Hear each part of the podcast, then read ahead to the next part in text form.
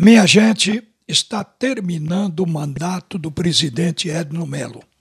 A partir de dezembro, ele já passa o comando para o novo presidente que vai ser eleito no dia 5 de dezembro. E eu creio que devia estar programada uma festa do presidente com seus diretores para essa passagem de comando, para comemorar a gestão que vem desde 2018 que recuperou o prestígio do Náutico no mercado. O Náutico não tinha crédito para comprar um jogador, para contratar um jogador. E tinha a imagem do clube que não pagava ninguém. Isso tudo foi recuperado, as ações na, no Ministério do Trabalho e na Justiça Comum foram pagas, outras foram parceladas e honradas.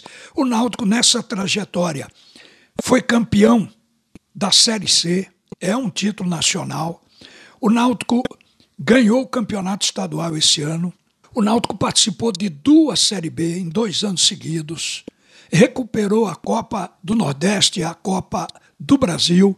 Para o ano vai ter quatro competições e este ano só tinha tido duas. O Náutico ficou em oitavo lugar o que é uma posição honrosa para um time que não teve investimento suficiente para fazer um elenco em que o banco pudesse suprir o time titular quando alguém se contundisse ou saísse da equipe. Todo mundo sabe o que aconteceu. Então, com baixo investimento, o Náutico teve até uma boa colocação. Ficou do meio para cima da tabela nesse oitavo lugar. Então, isso iria ser comemorado. Mas aí veio a denúncia do assédio sexual.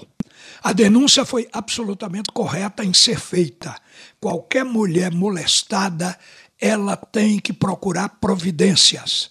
E a Tatiana Roma, ela procurou. Só que ela, a princípio, procurou o clube, o conselho. Ela deveria ter ido logo no início para a polícia, porque daí ia para a justiça, como está ocorrendo agora. Acabou ela indo, mas ela foi. E aí uma sucessão de erros aconteceram.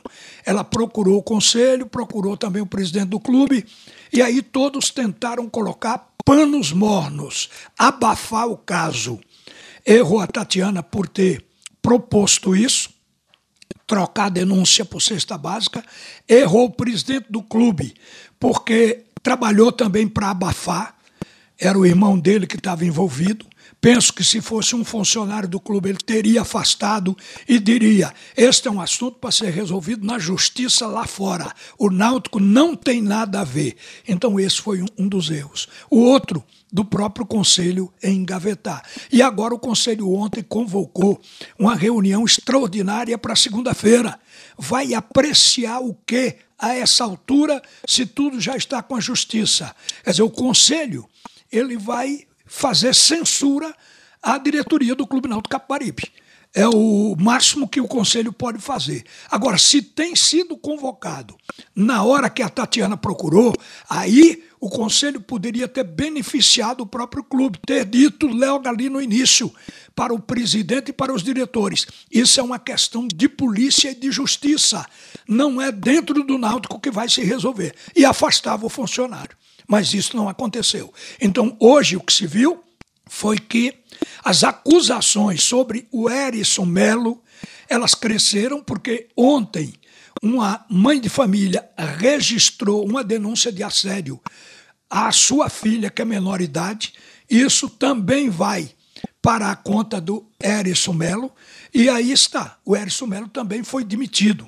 Mas a essa altura, tudo é tentativa de conserto. E para mim, Todos erraram até agora.